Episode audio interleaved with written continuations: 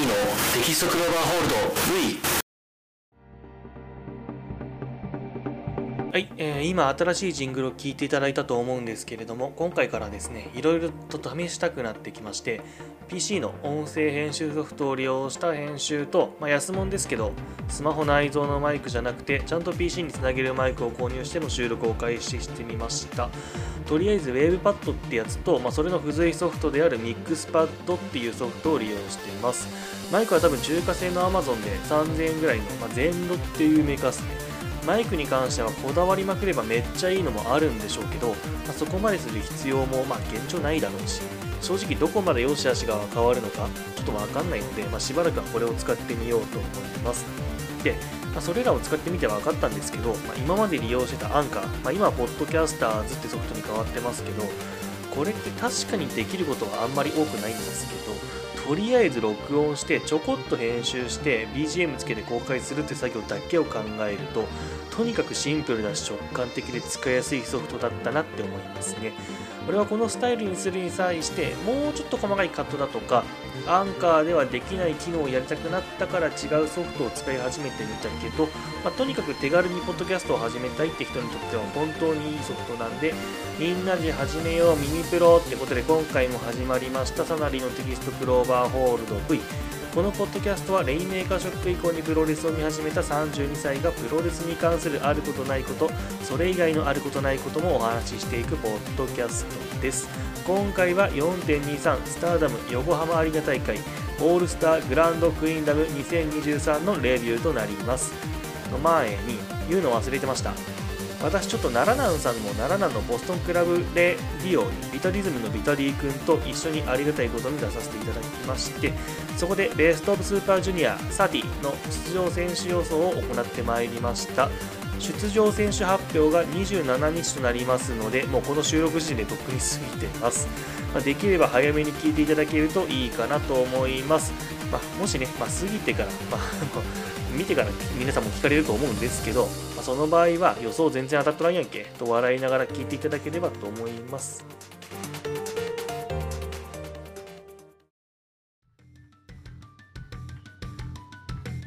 はい、ということで、スターダムの話、もともとは横浜アリーナという地元で行われる大会の予定だったんで、横浜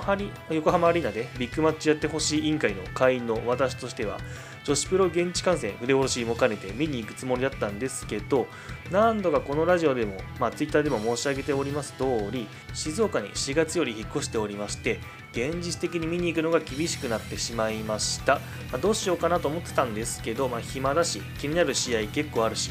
せっかくなんで見ようかなと思ってペーパービュー購入しましたで3時ダークマッチ開始ということで本来ならですねそこまでには家にいなければいなかいけなかったんですけれども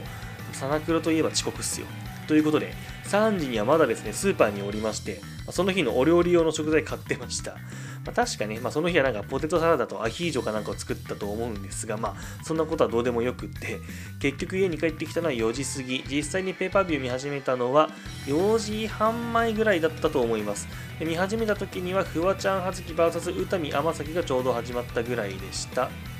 で、フワちゃんすごかったね。いや、おい、俺もね、若い頃はこういうの嫌だったんですよ。まあ、オタク特有の、なんていうかさ、まあ、プロレスに限らないけれども、まあ、俺たちは芸能人じゃなくて、その見てるジャンルの人を見たいんだよ。映画とかアニメでなんか適当な芸能人が跳躍やったりすると、まあ、腹立つじゃないですか、やっぱり。まあ、そういう感覚ですよね。まあ、でも、ま、プロレスっていうマイナーなジャンルを見始めたからかもしれないけれども、まず見てもらわないとどうしようもないんですよね。まあ、年取ってくるにつれて、まあ、そういうのが必要だっていうこともさすがに分かってくるじゃないですか。で、見てもらうための手段として芸能人が試合をするっていうのは多分効果はあるんですよ。で、それ以上に大事なのは、その上がってもらう人がちゃんと、まあ、敬意を持ってやってくれるかどうかですよね。まあ、うまいか下手かは究極的には関係なくてそこだと思うし、最近のそういう時の芸能界の態度って、ネットや SNS の影響もあると思うけど、まあ、昔に比べるとだいぶ真摯になったように思いません？実際今回のフワちゃんすごかったじゃないですか。であれでプロレスに対する敬意がないとか、まあ、本気じゃないって思う人なかなかいないと思うんですよね。だから今回の企画は成功だと思うし、フワちゃんもすぐには続けるかどうか回答しなかったじゃないですか。まあ、それって十分こちら側に対しての敬意があるんだから、まあ、フワちゃんが出てスターダムのメディアへの露出度が上がってスターダムの大会にもっと人が来てくれれば、まあ、それはもういいんだと思いますでところでこのメンツって葉月は指導者役として当然選ばれてもったいない気はしますけど詩美はまあビッグダディの娘っていうテレビ向けのフックですよね。じゃあこの世間一般におそらく一番届くであろう試合でフワちゃんと戦った選手として紹介されるであろう天咲が選ばれた理由ってまあ、単にダムの選手の中で若手というか、まあ、本人は同期って言ってたけどそれだけなの、まあ、この時点でメディアに出しておきたい理由があるんだろうなってことですよねということで天崎の今後も楽しみですはいえー、次はですね、えー、ちょうどこの時5時になりましたんで、日曜5時といえば、そう、TBS 系列で絶賛放送中、機動戦士ガンダム水星の魔女ですね。で4400円のペーパービューも大切だけど、まあ、この水星の魔女のリアタイには勝てんの勝てんのよ。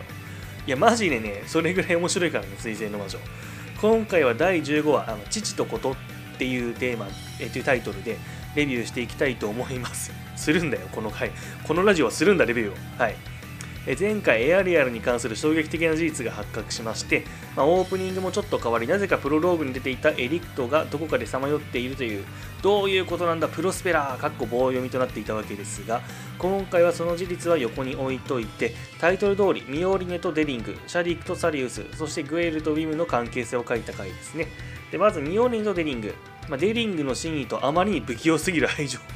ミノーリには理解しました。いや、マジでデリングという男、怒り言動ほどではないにしろ、娘に対する接し方がシャイすぎるだろ、こいつ。でもこの作品は彗星の魔女なんで、ミオリにはみんなから慕われてたグエル君が、だいぶ切れるぐらい気が強くて、しかも才女だったんで、エヴァンゲリオンにはなりませんでした。はい。え父親の思いを知ったミオリネがどういう選択をするのか楽しみです。次、シャディクとサリウス。まあ、己の野望を達成するために精神的な意味でね、親殺しを果たそうとしているシャディクですが、まあ、ここまでの所業があんまりにもあんまりすぎて、こいつもろくな死に方しなそうだけど大丈夫か？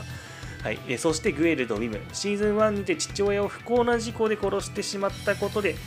地球にてテロリストの捕虜となり、まあ、神優状態ですねで死を望んでおりましたが、まあ、この作品は「水星の魔女」スタッフに人の心はないしキャラクターの倫理観は終わっているのでそんなやすやすとグエル君に安寧をもたらすわけはなくさらに過酷な運命を背負わせていきます。テロリストの拠点は壊滅し瀕死の幼い子供の声を聞いて立ち上がるも結局その子は助けられず進んでも進んでも得るものなどなく失っていくばかりの中で残った父とのつながりである会社と、まあ、ラウダ君ですもんですね。失わないためについに自分の意思で前に進むことを決意しました。いやね。もうグエールが死体を見て吐くシーンがあるんですけど吐かせるために直前で無理やり飯を食わせるシーンがちゃんと挿入されてるってツイート見かけて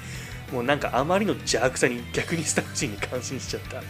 ということでミオリネ、シャディク、グエルの3人は親からの自立を果たしつつあるということが描かれました。でところでこのアニメのメインキャラは今の3人プラスエランとスレッタなんですが父親がいないっぽいエランはともかくこの回スレッタも一切出てきてないんですが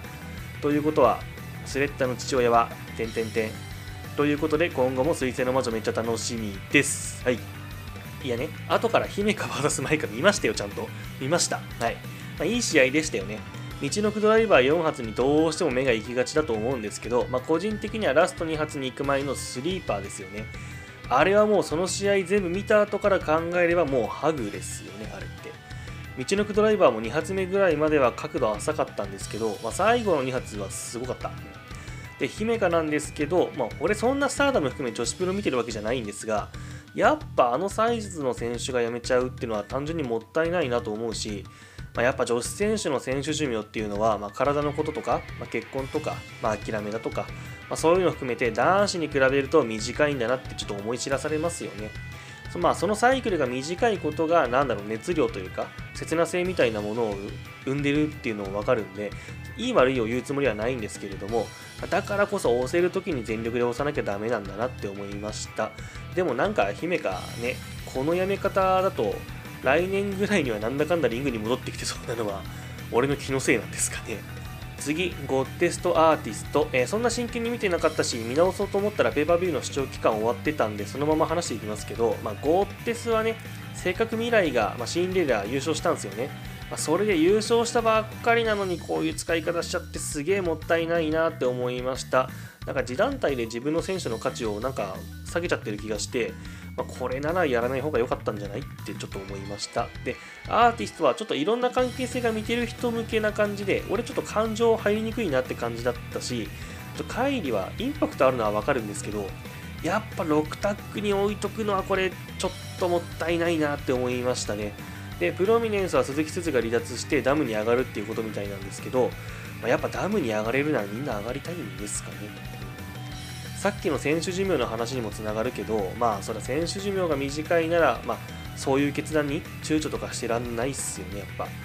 今は男子より選手が流動的で、まあ、新たな刺激が多いのも、まあ、ダムの魅力なんですかね。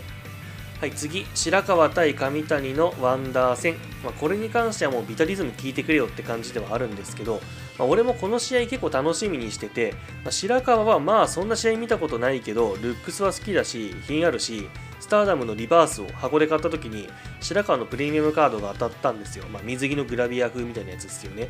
なんか縁あるなって感じでちょっと気になってはいたんですよね。でしかも結構スターダム側からこの試合に関してはプロモーションがあったんで、背景もある程度分かってたし、まあ、それプラスビタジズムのおかげで熱入ってましたね。ということで試合なんですけれども、まあ、当然この試合の焦点は上谷のフェニックススプラッシュ。まあ、前回の対戦時にうまく決まらず白川は欠場に追い込まれその失敗がトラウマなのか上谷はフェニックスを使わなくなりそして白川との再戦が決まりやはり上谷が飛べるのか決まるのか返せるのかとダム初心者の俺にも非常に分かりやすい構図で大変助かりました。で試合は当然フェニックスが主題な以上白川はそれを飛べなくさせるために徹底した足締めを序盤から仕掛けていきます。これ前回の対戦と流れが同じらしくてそこに対する批判意見結構 SNS でも見たんですが、まあ、俺はそもそもスターダムがほぼ初見なのでそこは気にならなくてむしろ白川が堂々と迷いなく足攻めを実行しているのを見ておおってなりました。やっぱこういう攻めを、まあ、作戦を徹底して実行していく姿を見ると、まあ、勝ちへの執念が見えていいですよね。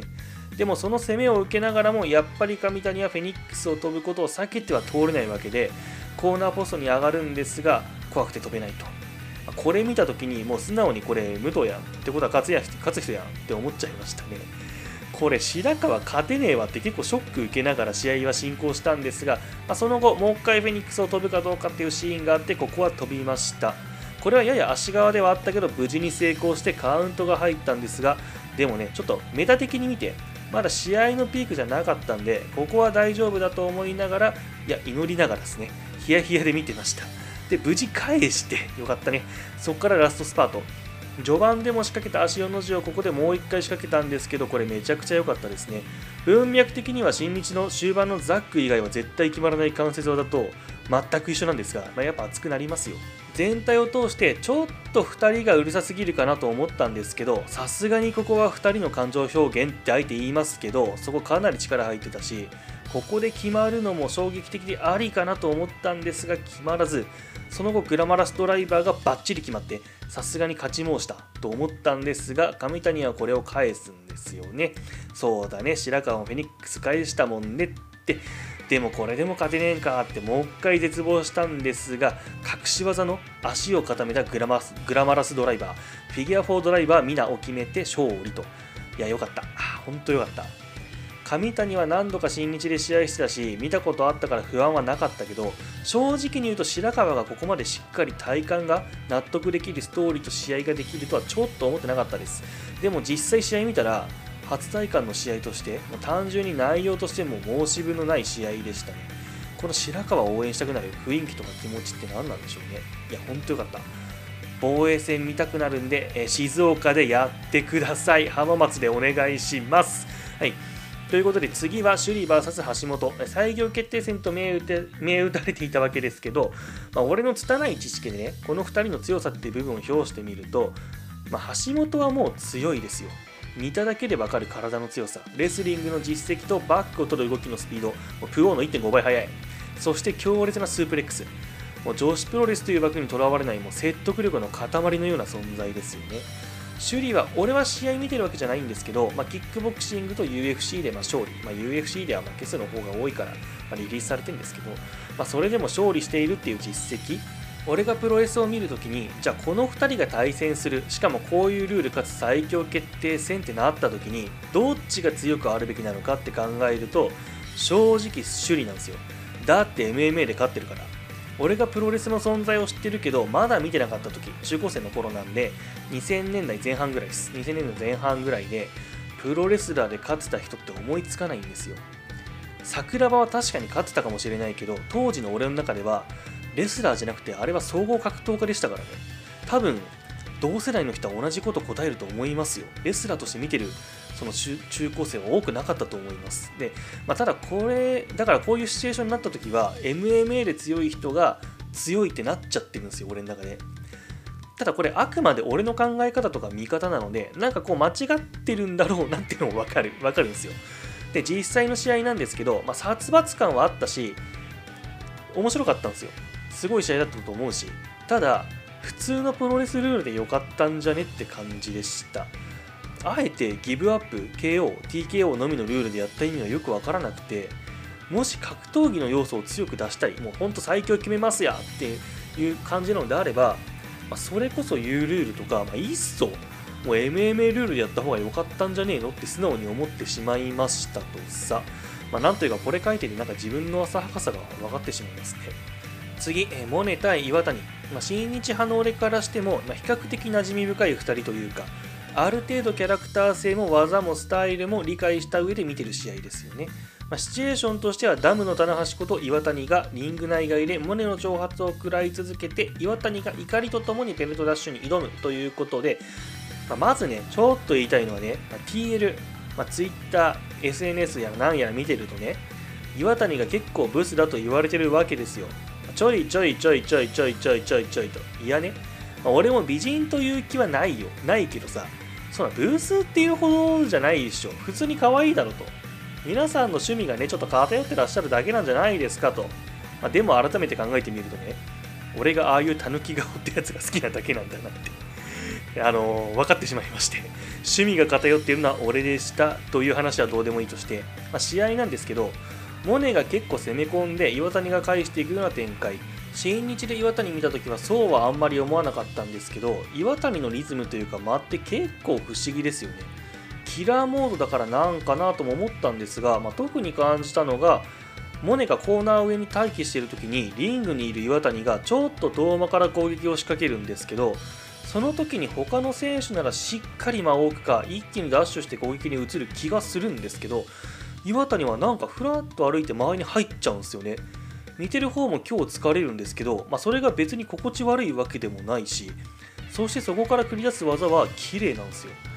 これ絶対ちげえよって言われるの分かってるしもっといい例えがあるような気がするんだけどちょっと俺思いつかないんですがでもしかしたら単に岩谷が下手くそなだけの可能性も結構あるかなって思ってもいるけどヒールっつうかなんか J っぽいリズムとかの間でベビーの試合をやってる感じに思いました。詳しい人解説をお願いします。で俺が超興奮したポイントはですね3つあります。まず1個目ロープに手をかけてモネのその手を蹴り上げたとこ。あと2つ目ラース手前の,、えー、あのムーンサルトに行く前の攻防。えでそのそして試合後のマイク、まあ、1個目は岩谷ってこういうことして OK なんですねっていう驚き。で2つ目はあの蹴りっすよ蹴り。いや、モンベチしたんだけどさ、してんですよ。見ればわかる。わかる？モンベチしてる。で、だんでも団体の絶対的ベビーフェイスが相手の最後の苦し紛れの挑発に対してビンタから引きずり起こしてあの蹴りですよ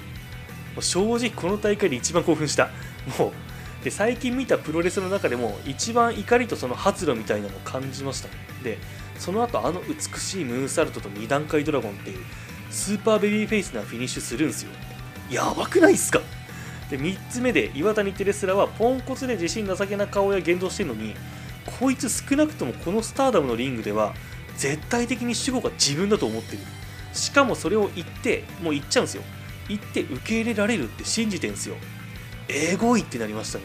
いや新日見てると、まあ、岩谷って人は棚橋の役割なんだなって思うわけじゃないですか。冒頭でもそう言いました。でも今挙げた3つって棚橋はできないっすよね多分。いや棚橋も岩谷ももう自分の団体で1周目終わった人たちだと思うんですが棚橋って積み上げてきたイメージと功績がすごすぎてファンも棚橋のそういう姿をもはや望んでない気がするしこれは妄想ですけど棚橋もそれをやることを恐れてるんじゃないかなって気はちょっとしてます。だってリング外とかのインタビューならともかくリング外のインタビューとかだと棚橋すること結構言う時あります。でもリング上であの場面でモネもう一回呼び出して棚橋を本気にさせてくれてありがとうっていうシーンちょっと想像できないじゃないですか。でもし言ったらちょっとえ？ってなるよね。そういう意味では同じ立場でも岩谷は棚橋にできないことやってます。本当に。いや岩谷レスリングのスキルとして見る人が見れば怪しいところあるのかもしれない。まあ俺もちょっと見ててなんか怪しいなって思うとこあった。あった。あったのよ。けどこれはいいプロレスラーっすわ。いや岩谷のことばっか言っちゃったけどモネも見事っすよ。入場とルックスがあまりにもスターだしなんつうんだろう。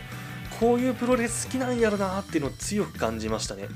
で序盤の余裕っぷりからモネメーカーを返されたあたりから少しずつ余裕がなくなっていって最後の中指ですよ。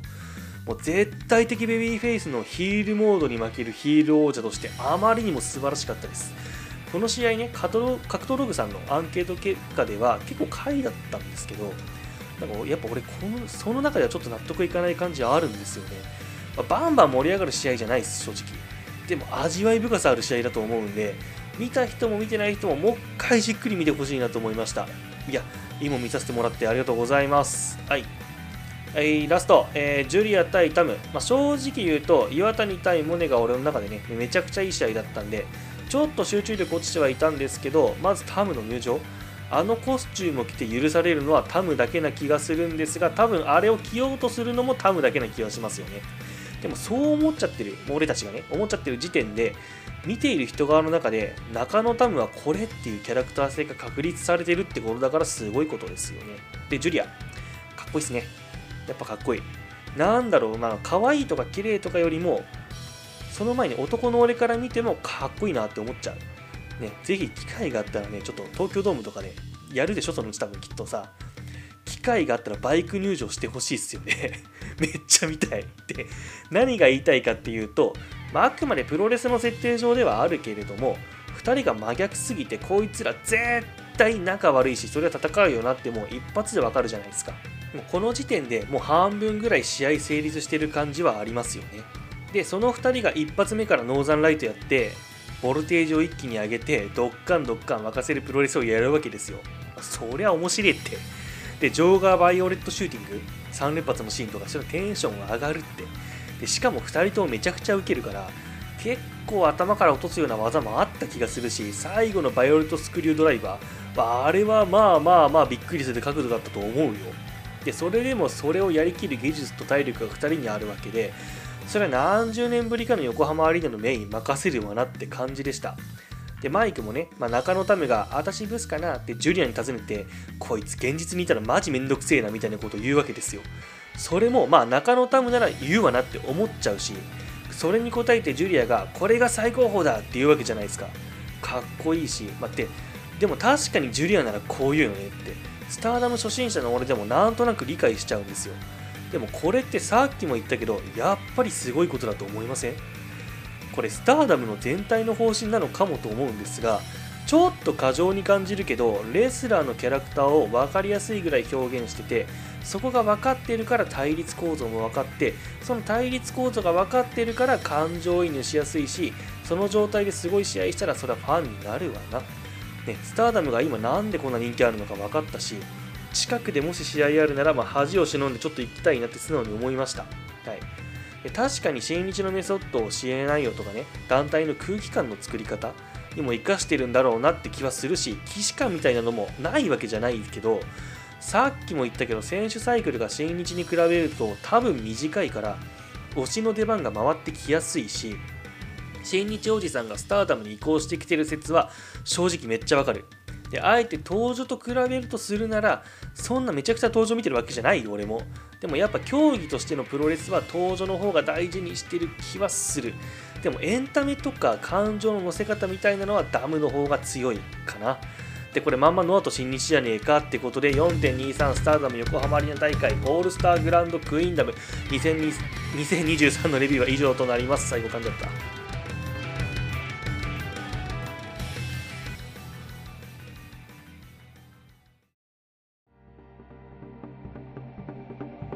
ということでエンディングです言い忘れたんですがこの大会で個人的なベスバウはモネ VS 岩谷 G 点というかまあほぼ同一で上谷対白川でしたはいえサナクロ V ではご意見ご感想お待ちしております。ハッシュタグサナクロ V にてつぶやいていただけるとありがたいです。質問箱はなんか不具合が起きてて、俺がちょっとログインできなくなってしまったんで、もし質問箱に投稿いただいている方がおりましたら、匿名性じゃなくて申し訳ないんですけど、ハッシュタグにてお願いします。いっぱい聞くとサナリーがとても喜びます。はい、では、スターダム楽しかったです。ということで、次回までアディオス